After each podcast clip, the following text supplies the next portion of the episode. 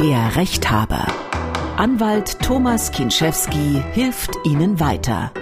Was kann ich tun, wenn der Reiseveranstalter die Anzahlung für die Corona-bedingt stornierte Reise nicht zahlen will? Darf der Vermieter dem Paketboten den Zugang zum Grundstück verwehren? Was tun, wenn nach einem Unfall beide Versicherungen nicht zahlen wollen? Was tun, wenn die Rentenversicherung die Armeezeit nicht komplett anerkennt? Und muss sich lautes Hundebellen früh morgens 5.30 Uhr erdulden? Damit hallo und herzlich willkommen zur ersten Ausgabe der Rechthaber der Podcast Podcast für juristische Alltagsfragen. Mein Name ist Camillo Schumann von MDR aktuell das Nachrichtenradio und ähm, hier ist der Mann, der Ihnen weiterhilft. Anwalt Thomas Genschewski aus Dresden. Ich grüße dich. Dasselbe, Camillo. Schöne Grüße. Wir beide, muss man sagen, wir kennen uns ja schon eine Weile. Du informierst schon viele Jahre im Radio über die wichtigsten Urteile, die gesprochen werden. Und wir haben uns dann irgendwann mal gedacht, Mensch, jeder hat im Alltag so kleine oder große juristische Probleme, für die er nicht unbedingt jemanden zur Hand hat sofort oder nicht das nötige Kleingeld. Und diese Lücke, die ist nun geschlossen, denn den Menschen bei juristischen Alltagsproblemen helfen, das ist genau dein Ding, oder? Ja, das ist mein Beruf, damit verdiene ich meine Mark 50 und äh, ich, ich, ich mache das gerne. 25 Jahre jetzt schon immerhin und niemand kann alles wissen, das muss man auch den Hörern von vornherein sagen. Aber das, was so an Fragen kommt, das ist schon, das ist Alltag und das ist auch das, was mich alltäglich beschäftigt. Hm, und was reizt dich so an diesen juristischen Alltagsfragen? Warum macht dir das so einen Spaß? Das ist wie beim Arzt. Kein Fall ist derselbe. Es ist wirklich so. Du hast zwei Leute, und es sind drei verschiedene Fälle. Äh, jeder Fall ist anders, vor allen Dingen nicht nur jeder Fall, sondern jeder Mensch. Und was mir an der Anwalterei besonders gut gefällt, du bist ja nicht nur Problemlöser im juristischen Sinne, sondern die Leute gehen auch immer dann zum Anwalt oder wenn sie beim Anwalt sind, brauchen sie auch so ein bisschen seelisch-moralischen Beistand. Und das, das gefällt mir einfach, das mache ich gerne. Bist also auch sozusagen so ein kleiner Psychologe.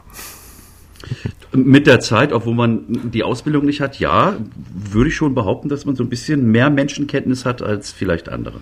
Und offenbar haben wir wirklich einen Nerv getroffen. Kurz nach dem Aufruf, dass wir diesen Podcast hier starten, haben uns zig Hörer geschrieben und angerufen. An dieser Stelle wirklich großen Dank.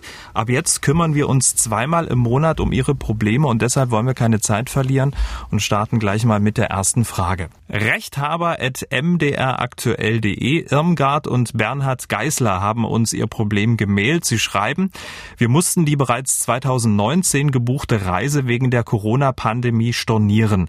Der Reiseveranstalter lehnt die Erstattung unserer Anzahlung rigoros ab. Der Reiseveranstalter hat die Schreiben jeweils höflich beantwortet, bezieht sich aber in jedem Schreiben auf seine erste Ablehnung. Auch wenn wir glauben, im Recht zu sein, mussten wir erfahren, dass zwischen Recht haben und Recht bekommen in unserem Fall 692,50 Euro liegen. Die beiden, ähm, Thomas, haben auch die Korrespondenz beigefügt. Du hast sie angesehen. Wie kannst du den beiden helfen? Ja, also zunächst mal äh, herzlichen Glückwunsch, dass es eine Pauschalreise ist, denn diese ganze Diskussion um die Stornogebühren bei Corona-bedingten Reiseabsagen, die gelten im Grunde nur für Pauschalreisen. Und dafür gilt das deutsche Reiserecht und dort ist geregelt, dass äh, die Reise kostenlos storniert werden darf, wenn es so, sogenannte unvermeidbare außergewöhnliche Umstände gibt, die die Reise ausschließen. Und das ist, das ist Corona. Ähm, in dem Falle der, der Hörer würde ich empfehlen, jetzt spätestens zum Anwalt, denn diese Verweigerung der Erstattung von Kosten für stornierte, angezahlte Reisen, die ist Alltag. Davon habe ich Dutzende Fälle und das ist aus der Not herausgeboren. Die Reiseveranstalter, denen geht auf Deutsch gesagt der Allerwerteste auf Grundeis, weil das Geld nicht reicht, um alle gleichzeitig zu bezahlen. Es gilt eine Frist von 14 Tagen, innerhalb der muss die Anzahlung erstattet sein. Und wenn das nicht gemacht wird, nach der Mahnung, spätestens dann, kann ich auf Kosten des Veranstalters einen Anwalt beauftragen oder selbst einen Mahnbescheid beantragen, wenn ich das, wenn ich das äh, zustande bringe. Hm, selbst Mahnbescheid äh, beantragen. Also was könnten die, äh, die Familie Geißler jetzt tun, wenn sie nicht zum Anwalt gehen will? Welche Formulierung, welches Schreiben, welche Überschrift kann man diesem Schreiben versehen? Also, äh, geschrieben haben sie ja genug. Ich habe es gelesen und es tut mir auch sehr leid für die Familie, zumal die Reise ja eine hochpreisige Reise gewesen ist, äh, wenn sie dann angetreten worden wäre. Äh, der Mahnbescheid, das muss man wissen in Deutschland, der ist seit langem automatisiert. Der geht nur noch übers Internet. Früher gab es in jedem Papierladen so diese Mahnbescheidsvordrucke. Das ist lange abgeschafft und wenn man einigermaßen geschickt ist, da kann man auch selbst online so einen Mahnbescheidsantrag fertigen. Der wird dann am Ende ausgedruckt und an das zuständige Mahngericht geschickt. Das Mahngericht für äh, unseren Einzugsbereich hier ist das sogenannte zentrale Mahngericht am Amtsgericht Stassfurt. Okay, also dieser, dieser Mahnbescheid, den muss man dann selber machen, um dann, dann Druck auszuüben und dann am Ende Geld zu bekommen. Genau, letztlich ist es so, wenn ich mein Geld auf Dauer nicht bekomme, äh, brauche ich einen sogenannten Vollstreckungstitel, also etwas, womit ich gegen den Veranstalter vorgehen kann, im Ernstfall also einen Gerichtsvollzieher losschicken oder ein Geschäftskonto pfänden. Mhm. Das geht mit einem Brief, mit einem handgeschriebenen nicht, sondern ein Vollstreckungstitel, so sagen wir, ist ein Mahnbescheid oder eben ein Urteil, wenn ich, wenn ich über einen Anwalt Klage erheben sollte. Hm. So wird sozusagen der Fall von Familie Geißler. Ein ähnliches Problem hat unsere Hörerin Heike aus Magdeburg. Sie hat angerufen 0800 637 3737. Heike hat ein Problem mit Qatar Airways. Sie hatte einen Flug gebucht nach Indien über Doha und der sollte am 1. Mai stattfinden. Der fand natürlich Corona, Corona-bedingt nicht statt. Die Airline war telefonisch nicht zu erreichen.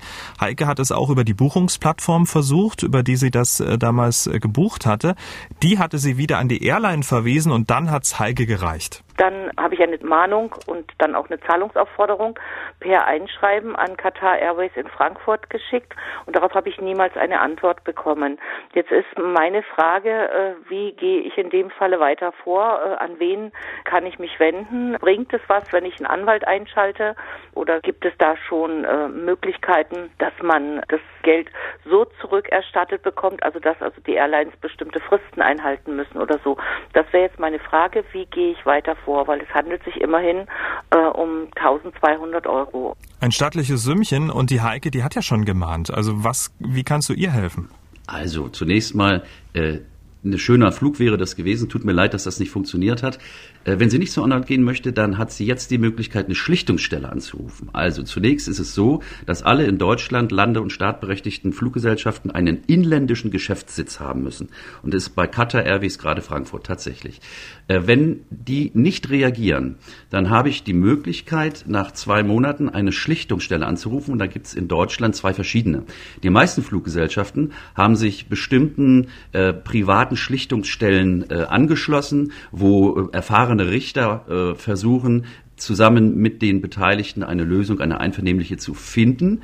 Und äh, welche Schlichtungsstelle für welche Fluggesellschaft äh, zuständig ist, das ergibt sich in der Regel aus der Webseite der Fluggesellschaft selber im Kleingedruckten. Wenn eine Fluggesellschaft nicht einer solchen äh, Schlichtungsstelle angeschlossen sein sollte, dann gibt es äh, über die Webseite des Bundesministeriums für Justiz einen Hinweis auf eine staatliche allgemeine Schlichtungsstelle für, für solche sag mal, Hilfsfälle. Und wenn das nicht funktioniert, weil die Schlichtung zum Beispiel scheitert, dann, so leid es mir tut, muss ich wirklich zum Anwalt und Klage auf Rückzahlung des Kaufpreises erheben. Es gilt hier im Übrigen äh, ganz spezielles Recht. Es gibt eine sogenannte EU-Fluggastrechteverordnung.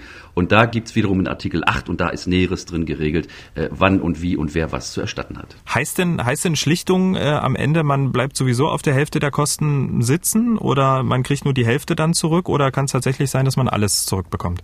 Alles ist möglich. Die Schlichtung bedeutet, dass man versucht, einen vermittelnden Weg zu finden. In den Fällen von Flugausfällen ist es so, dass es da kein, keine Mitte irgendwo gibt, sondern die Rechtslage ist klar. Ich muss meine 1200 Euro wiederkriegen. Die Hörerin hat dann Anspruch drauf. Äh, es gibt also keine Eventualität im Recht. Das Problem bei der Schlichtung ist, die Schlichtung ist relativ kostengünstig, meistens äh, manchmal sogar umsonst, aber derjenige, der zur Schlichtung gerufen wird, ist nicht gezwungen, das zu tun. Das heißt, ich kann eine Schlichtung auch ablehnen. Ja? Und wenn ich das tue, dann tut es mir leid für die Hörerin, aber dann ist es wirklich unumgänglich, dann muss ich zum Anwalt gehen und der macht relativ schnell und zügig die nötigen Schritte. Hm, Heike, also erst Schlichtung, dann zum Anwalt. Kommen wir zum nächsten Problem. Rechthaber.mdraktuell.de Herr Trebte aus Lohmen hat uns gemailt und auch sein Fall hat was mit Corona zu tun, offenbar auch mit der Angst vor Ansteckung. Er schreibt, ich bewohne seit 36 Jahren eine Mietwohnung in einem Zweifamilienhaus. Der Vermieter wohnt ebenfalls im Haus. In der aktuellen Corona-Situation ist plötzlich die Zustellung von Päckchen zum Problem geworden. Sonst konnten wir während unserer Abwesenheit unsere Nachbarn bemühen, die die Sendung freundlicherweise entgegennahmen. Dies ist äh, gegenwärtig nicht angeraten. Alle Dienstleister bitten darum, direkte Kontakte möglichst unter anderem dadurch zu vermeiden, die Päckchen auf den Grundstücken an gewünschten Orten ablegen zu dürfen. Für unseren Vermieter ist das ein absolutes No-Go. Er verbietet generell ein auch nur kurzzeitig geöffnetes Hoftor für den Zusteller. Wenn ich das Hoftor beim Verlassen des Grundstückes an einem Liefertag unverschlossen lasse, verschließt er dieses sofort wieder. Pakete gehen retour. Eine Regelung über den Grundstückszugang ist weder Mietvertrag noch in der Hausordnung vorgesehen. Lediglich die Öffnungszeiten der Haus Haustür sind dort geregelt. Auch das Anbringen einer verschließbaren Paketbox für alle Zusteller dieser Art auf eigene Kosten lehnt er ab. Zentrale Paketstation gibt's im Dorf nicht. Bin ich dieser Willkür, wie ich es empfinde, tatsächlich chancenlos ausgeliefert oder kann ich den meinetwegen auch zeitlich befristeten geöffneten Zugang einfordern? Tja, Thomas, wie kannst du Herrn Trebte weiterhelfen? Da ist der Herr Trebte aber an ein ganz spezielles Exemplar geraten, tut mir leid. Ja, grundsätzlich gehört die Zustellung von Paketen zum bestimmungsgemäßen Mietgebrauch. Das heißt, es ist eine Selbstverständlichkeit, dass ein Zusteller mich erreichen kann und dass Pakete mich erreichen. Mein Vermieter darf das nicht verhindern. Ich habe auch das Recht, gegen den Vermieter in diesem Falle die Öffnung des Hoftores zu verlangen zum Zwecke der Paketzustellung. Mhm. Und ich würde sogar, ich würde sogar sagen, dass äh, es das Recht des Mieters ist, den sogenannten Abstellort festzulegen. Also die meisten großen Paketzusteller haben ja diese, diese, dieses Angebot auf eigenes Risiko des Empfängers, Pakete irgendwo im Grundstück zu verstecken. Auch das, meine ich, kann der Mieter vom Vermieter verlangen. Jetzt hat er aber das Problem, der Vermieter hat natürlich auch das Recht, seinen Grund und Boden zu schützen. Das heißt, das Tor zu verschließen.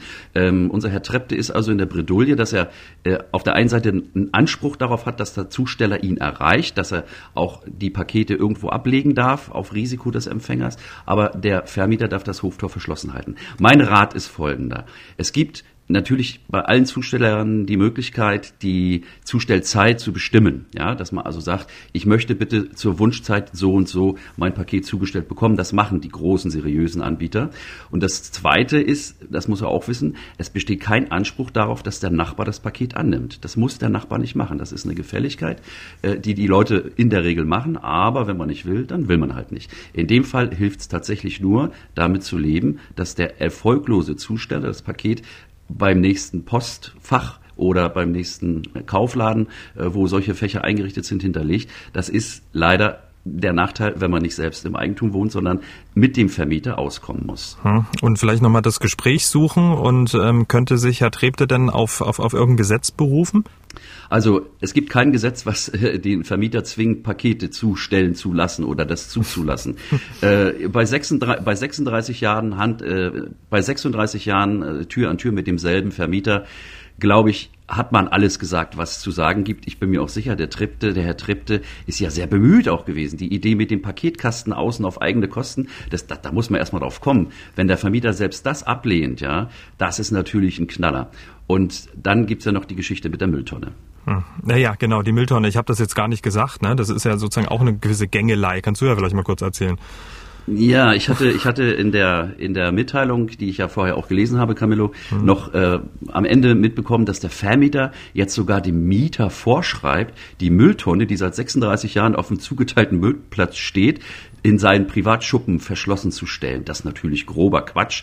Der Mieter hat einen Anspruch auf Stellung eines Müllstellplatzes und zwar eines sicheren und äh, hygienischen in Anführungsstrichen. Ich muss eine, eine eine Restmülltonne selbstverständlich nicht in meinen privaten Schuppen verschlossen unterstellen. Also man hat wirklich, äh, das hast du völlig richtig äh, gesagt, äh, hat Herr Trebte da wirklich, ich sag mal, einen extrem schwierigen Vermieter auf einmal irgendwie. Ne? Jetzt wahrscheinlich bei wegen Corona drehen sie alle durch, sage ich jetzt mal ein bisschen.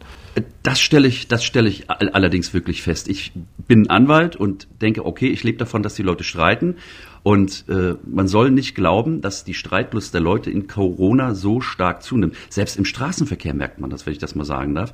Die Leute fahren einfach anders, insbesondere wenn es dunkel ist oder früh oder besonders spät. Es ist merkwürdig, aber wahrscheinlich in der Natur des Menschen. Hm. Also Herrn Trebte, um sozusagen jetzt noch was an, Sie, äh, an die Hand zu geben, versuchen eine ganz konkrete Uhrzeit auszumachen mit dem Zusteller.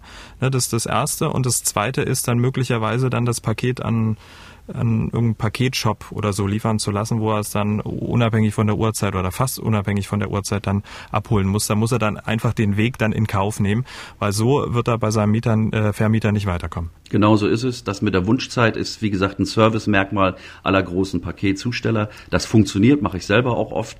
Und wenn das, nicht, wenn das nicht geht, weil er zum Beispiel eine Wunschzeit nicht eingeräumt bekommt äh, und der Vermieter auch nicht mehr mit sich reden lässt, ja, dann geht's nicht anders. Dann muss er eben dem Paket nachfahren und es da abholen, wo es hinterlegt wird. Äh, übrigens, die meisten Leute kriegen ja dann den Rat, Mensch, wenn du mit dem nicht auskommst, dann zieh doch um. Na. Ähm, ich weiß, wie schwierig das ist, wenn man 36 Jahre ja. in derselben Wohnung wohnt. Einen alten Baum verpflanzt man nicht. Also das ist, das ist keine Option im Fall unseres Herrn Trepte. Ich wollte gerade sagen, ne? oder mal zum, zum, zum Kaffee einladen mit, mit Maske und dann Ja, genau. Also vielleicht eine Packung, eine Packung Pralinen. Ja. Äh, vielleicht hat der Herr Tripp, hat, hat der Nachbar ja auch eine Frau, mit der er zusammen wohnt. Und wenn da mal ein Strauß Blumen vor der Tür liegt, würde ich mal probieren. Schaden kann es nicht. Genau, über die Frau spielen, so sieht's aus. Kommen wir Kommen wir zum nächsten Problem. Herr Urban hat angerufen, kostenlos 0800 637 3737. Er ist mit seinem Auto gegen ein anderes Auto gefahren, in dem Moment, als der Fahrer die Tür geöffnet hat. Der behauptet, er hätte sie nur leicht geöffnet, hat die Rechtsverletzung aber zugegeben, sagt Herr Urban. Er hatte auch, also der andere Fahrer, ein Verwarngeld von der Polizei bekommen. Herr Urban wurde dann später in der Werk äh, war dann später in der Werkstatt. Dort wurde dann sein Auto begutachtet und es wurde ein Totalschaden festgestellt, weil der Reparaturwert den Zeitwert überschreiten würde. Und nun begannen seine Probleme. Wir hören mal rein. So, nun ist das auch über eine Rechtsanwaltsgesellschaft durch das Autohaus gegangen und die Gegenversicherung lehnt ab, dort zu zahlen und meine Versicherung natürlich auch, da die Rechtsverletzung des anderen zugegeben wurde und er auch Warngeld vor Ort bezahlen musste.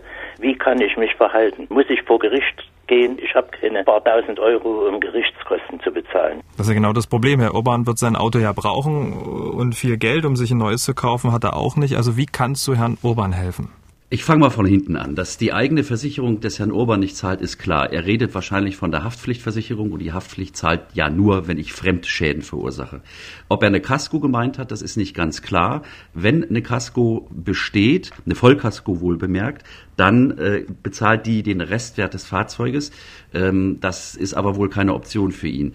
Es ist trauriger Alltag, dass in Verkehrsunfallangelegenheiten die Versicherungen genau auf so Fälle wie Herr Urban spekulieren, die sagen, ich habe keine tausende Euro Gerichtskosten und dann lasse ich es lieber sein und äh, fress die Kröte und kauf mir ein neues Auto oder ein gebrauchtes und klage eben nicht. Genau das ist Taktik vieler Versicherer und das ist nicht in Ordnung, wie ich finde.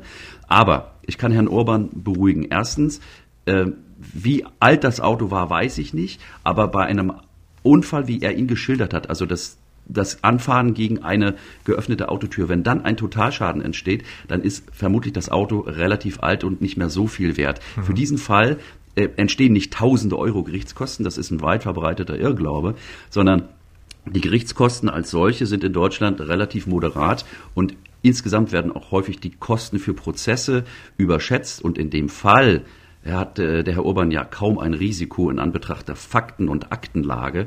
Ein Geständnis liegt vor, ein Verwarngeld von Seiten der Polizei an den Türöffner, sage ich jetzt mal so. Mhm. Äh, da hat er, hat er 100 Prozent Chancen, seinen Schaden ersetzt zu bekommen. Allerdings, wenn es ein Totalschaden ist, ist es wirklich nur der Restwert des Fahrzeuges. Okay, ähm, angenommen, das sind jetzt, ich sag mal 1500 Euro. Ich, ich spinne jetzt mal rum, ja. Das ist jetzt vielleicht dann der, ähm, der Wert.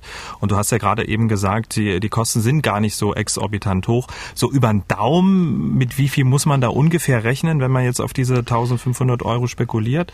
Das äh, müsste ich jetzt mal nachschauen, ähm, aber es gibt äh, ein sogenanntes Rechtsanwaltsvergütungsgesetz und ein Gerichtskostengesetz. Danach richten sich die Kosten. Und über den Daumen gepeilt, mehr als 500 Euro sind es hier in keinem Falle, wenn er denn voll in Kostenvorlage gehen muss. Übrigens, was diese Kosten angeht. Das kann man auch selber nachrechnen. Es gibt im Internet hunderte RVG-Rechner. Da gibt man einfach den Streitwert ein, um das es geht, und dann sieht man eine Kostenübersicht. Ist leicht verständlich.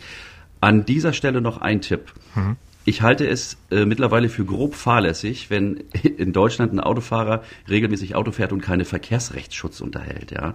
Äh, Verkehrsrechtsschutzversicherungen sind relativ günstig, äh, sind ab dem Zeitpunkt, ab dem man sie abschließt, auch wirksam. Es gibt also nicht die übliche Wartezeit von drei Monaten im Rechtsschutz.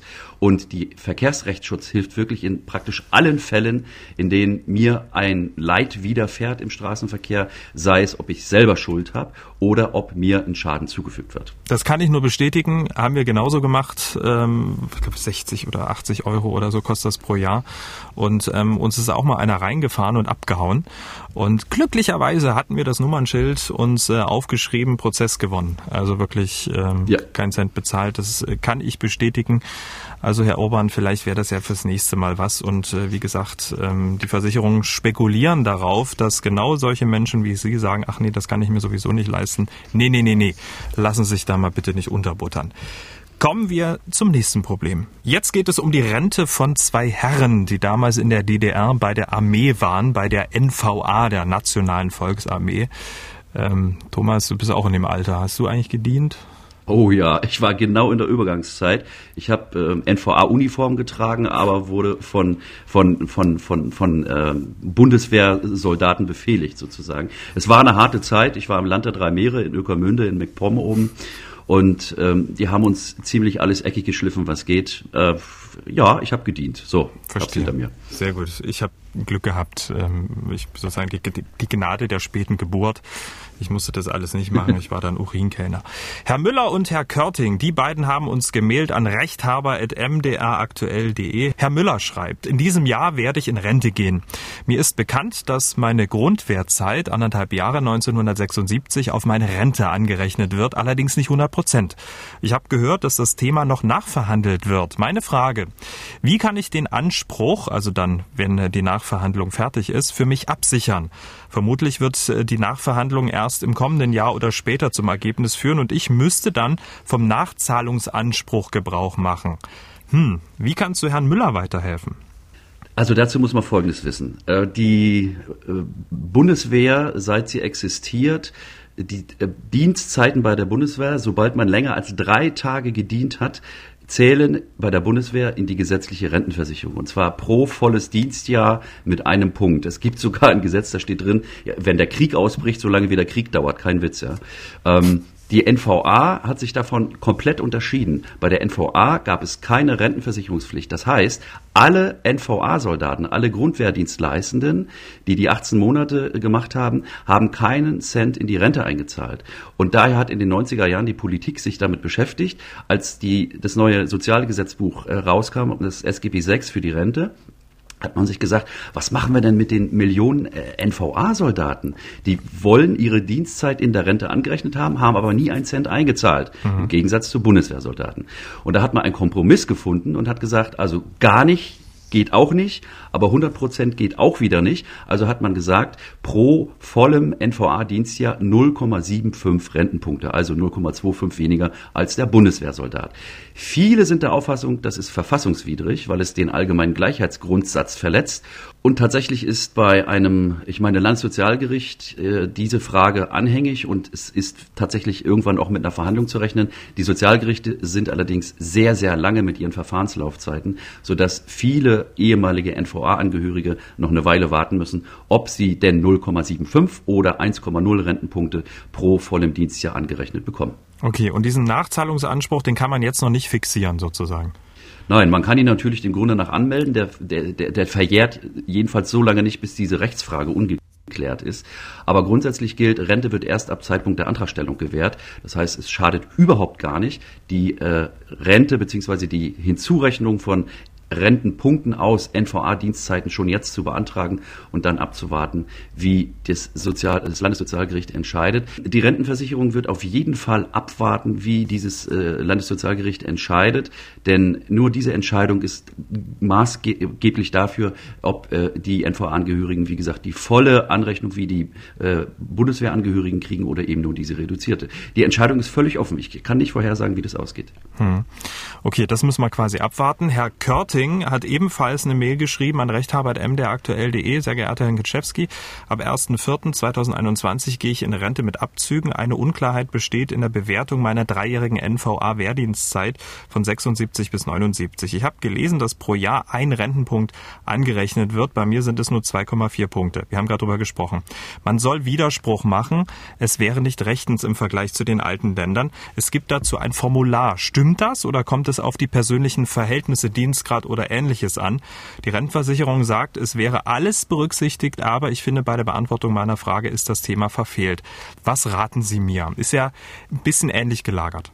Die Rentenversicherung im, im Falle dieses Hörers natürlich, die im Rentenfall einen Rentenbescheid erlässt, wenn er den bestandskräftig werden lässt, dann gilt das. Dann braucht er nicht mehr warten, welche Entscheidung hier das Gericht trifft, ob die NVA-Dienstzeiten, wie gesagt, mit einem oder mit 0,75 Punkten pro Jahr bewertet werden. Und er hat gelesen, dieser eine Punkt, na klar, wahrscheinlich im Internet und nicht unterschieden zwischen der Bundeswehrdienstzeit und der NVA-Dienstzeit.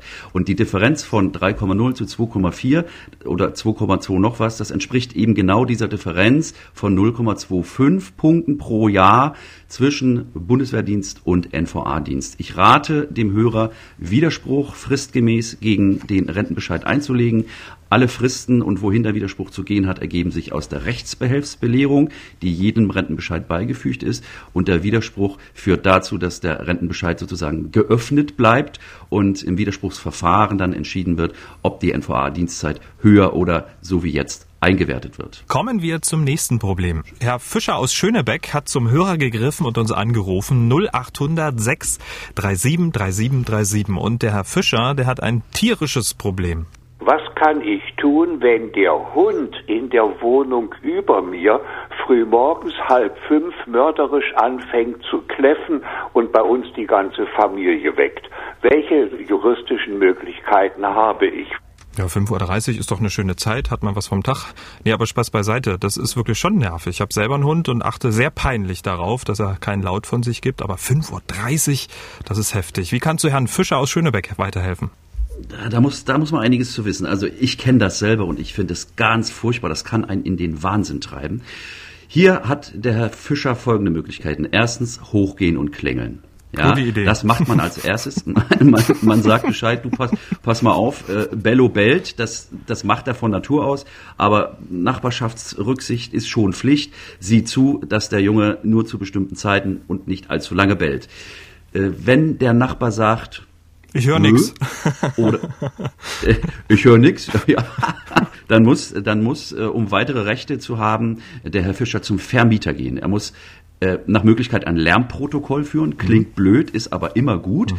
Und dieses Lärmprotokoll soll äh, Tag und Uhrzeit und Dauer dieses Gekläffes aufzeichnen, möglichst gegengezeichnet durch noch einen Hausgenossen, zum Beispiel die Frau oder Kinder. Mit diesem Lärmprotokoll geht der Herr Fischer zu seinem Vermieter und sagt, Herr Vermieter, ich habe folgendes Problem, es kläfft. Bitte macht, dass es aufhört. Und dann, wenn der Vermieter dann nichts tut, dann geht's los. Ab dann kann unser Herr Fischer die Miete mindern. Und die Mietminderung ist für Fälle von Lärmbelästigung durch Tiere na, zwischen 5 und 10 Prozent angesetzt ist es so der Regelsatz für Ruhestörung allgemein äh, wenn es Tiere betrifft. Bei mhm. Kindern übrigens ist das noch ein bisschen was anderes. Äh, genau, das wollte ich nämlich fragen. Macht es einen Unterschied, ob jetzt der Hund kläfft oder das Kind schreit äh, oder, oder irgendwas runterfallen lässt? Ja, das macht einen großen Unterschied. Also in der mhm. Regel bellen Kinder nicht. Stimmt. Ähm, oder nur aus Spaß. Also meine tun es nicht mehr, sag ich so. äh, ja. Es ist so, dass äh, es, äh, es gibt Rechtsprechung des Bundesgerichtshofs, ganz massenhaft Rechtsprechung auch der Unterinstanzen, die sagen, bei Kinderlärm muss man in bestimmten Grenzen im, im zwischenmenschlichen Mietbereich äh, Lärm hinnehmen. Das kindgerechte Lachen, Spielen, Laufen, das muss ich erdulden. Okay. Natürlich nicht äh, um 22 Uhr, wenn das Kind vom Wohnzimmertisch springt und äh, Purzelbäume schlägt, das muss ich nicht dulden. Aber Babygeschrei selbst zur Mitternacht, das ist unvermeidlich. Das sind sozial adäquate Geräusche, hat man ein Urteil gesagt. Und damit muss ich leben. Aber nur wenn es Überhand nimmt, dann muss ich beim Vermieter Anzeige machen, wenn ein Kind zum Beispiel 23 Uhr bis 24 Uhr mit einem Bobbycar übers Parkett fährt. Das muss nicht sein. Aber andersrum wieder, wenn ich ein Fenster zum Spielplatz habe und zu den gewöhnlichen Spielplatzzeiten dort Kinderlärm entsteht, da kann ich machen, was ich will. Damit muss ich leben. Okay. Ähm, spielt jetzt die, die Uhrzeit noch eine Rolle? 5.30 Uhr. Ja? Also ich bin Frühaufsteher, ich finde 5.30 Uhr super. Mich würde das jetzt nicht stören. Aber ähm, die Familie Fischer ist möglicherweise Langschläfer. Ähm, spielt die Uhrzeit eine Rolle? Die spielt absolut eine Rolle. Wir haben eine allgemeine Ruhezeit, je nach Region, manchmal unterschiedlich bewertet, von 22 Uhr bis 6 Uhr. In der Zeit hat Ruhe zu herrschen. Musik auf Zimmerlautstärke, wenn Partys sind oder laute Gesprächsrunden, Zimmerlautstärke. Wenn davor in dieser Ruhezeit gebellt wird. Ja, mhm. das ist von Relevanz. Es gibt sogar Urteile, die beschäftigen sich damit, wie lange darf denn der Hund bellen, nicht? Also, dass er bellt, kann man ihm nicht generell verbieten. So ist die Rechtsprechung. Und da sagt man maximal 10 bis 30 Minuten und auch nur zu Zeiten, in denen nicht allgemeine Ruhe herrscht. Okay, also nochmal zusammenfassen. Lärmprotokoll sollte Herr Fischer unbedingt führen. Am besten mal einen Monat. Dann wird er mit, mit, mit großen Augenringen, wird er da das Protokoll dann seinem Vermieter geben, ne? aber erst dann hat er eine Möglichkeit, überhaupt etwas dagegen zu tun. Und vorher natürlich mal klingeln und versuchen auf, auf die Nette. Gen genauso ist es. Das Lernprotokoll ist eine Empfehlung, das ist kein Muss. Mhm. Viele Gerichte freuen sich drüber, wenn es sowas gibt, weil dann der, der Hundehalter natürlich in Beweisnot gerät und äh, widerlegen muss, dass dieses Gebälle stattgefunden hat. Und ja, mit dem, mit dem Nachbarn reden. Manchmal klappt es, manchmal klappt es nicht. Das Risiko muss unser Herr Fischer aber eingehen. Aber könnte der Vermieter denn den, ähm, den, den äh, Mieter mit dem lauten Hund äh, wenn der jetzt renitent ist und sagt, naja Gott, ich kriege den jetzt nicht, könnte der den auch ähm, fristlos kündigen, damit dann der Herr Fischer wieder seine Ruhe hat? Für eine fristlose Kündigung würde es nicht reichen. Der Vermieter ist aufgrund der Anzeige des Herrn Fischer natürlich gehalten zu handeln. Mhm. Das heißt, er muss an den Hundehalter rantreten, muss sagen, pass mal auf, triff mal Vorkehrungen, dass dein Hund zu bestimmten Zeiten ruhig ist. Wenn der das nicht macht, hat der Vermieter die Möglichkeit, den Hundehalter abzumahnen mit Frist, dass er dieses Bellen unterbindet. Und wenn es gar nicht anders geht, dann muss er den Hund irgendwo einsperren, einschließen, wo, wo er schallgeschützt ist. Und wenn er wiederum den, den, den Mieter nicht dazu bekommt, den Hund zu beruhigen, dann gibt's im Extremfall am Ende die Möglichkeit, den Mieter zu kündigen, aber fristlos sofort bei der ersten mhm. Bellanzeige, sage ich mal, das, das geht nicht, das ist unverhältnismäßig. Und wenn jetzt der, der Mieter mit dem bellenden Hund dem Hund bis um sechs einen Korken ins Maul stopft und ab um sechs spuckt er den Korken aus und bellt weiter, äh, muss Herr Fischer das äh, ertragen?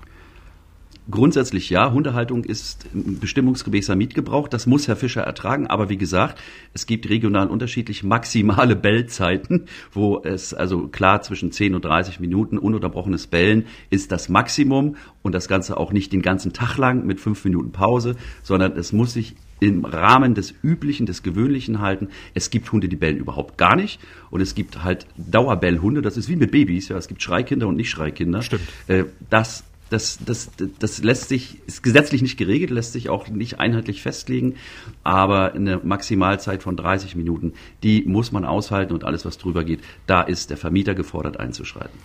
Prima. Scheinbar einfaches Thema und doch so vielschichtig, ne? Muss man wirklich sagen. Also irre. Ja, ja, ja. Damit sind wir am Ende von Ausgabe 1 und äh, wir wollen unsere Hörer immer am Ende mit einem Schmankerl, mit einem Leckerbissen verabschieden. Das kann was Kurioses, äh, ein kurioses Urteil sein, ein witziges oder ein wichtiges Urteil. Ähm, hast du was für uns? Tja, ich habe kürzlich gelesen, in einem Fall hat der Bundesgerichtshof über Folgendes entschieden. Es hat jemand eine Wohnung mit einer Fläche von 107 Quadratmetern. Und von diesen 107 Quadratmetern äh, sind sieben Quadratmeter an einen Untermieter vermietet. Und jetzt kommt es, oh. wie es kommen musste. Der Hauptmieter stirbt, ja. Der Hauptmieter und der Untermieter, der Untermieter sagt, was geht mich das an? Ich habe meine sieben Quadratmeter hier vom Verstorbenen gemietet. Äh, ich bleib hier drin, ich ziehe hier nicht aus, ich, ich fühle mich hier wohl. Wahrscheinlich eine Studentenbude, keine Ahnung. Spielt jedenfalls im Berliner Raum. Amtsgericht und Landgericht Berlin haben gesagt, ja, ja, äh, hier Schadensersatz vom Untermieter. Der, äh, die Tochter des Verstorbenen, die war seine Erbin, die hat den Untervermieter nämlich aufgefordert, auszuziehen weil die Wohnung mit dem Untermieter drin praktisch unvermietbar ist. Wer mietet denn eine Wohnung, wo schon jemand drin hockt? Und der Untermieter hat sich wirklich hartnäckig geweigert. Es ging um über 2000 Euro Schadensersatz für mehrere Monate entgangene Miete.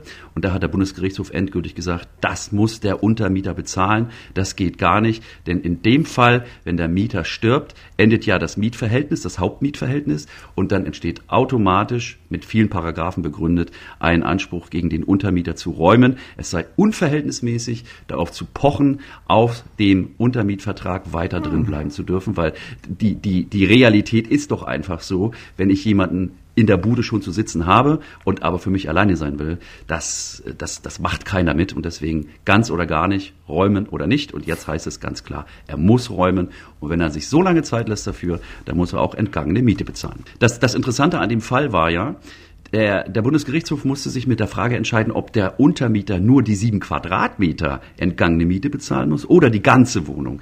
Und das ist der Kern auch dieser BGH-Entscheidung. Und das fand ich ganz interessant, dass der Untermieter, obwohl er nur in seinen sieben Quadratmetern gehockt hat, die komplette entgangene Miete für die 107 Quadratmeter Wohnung bezahlen muss.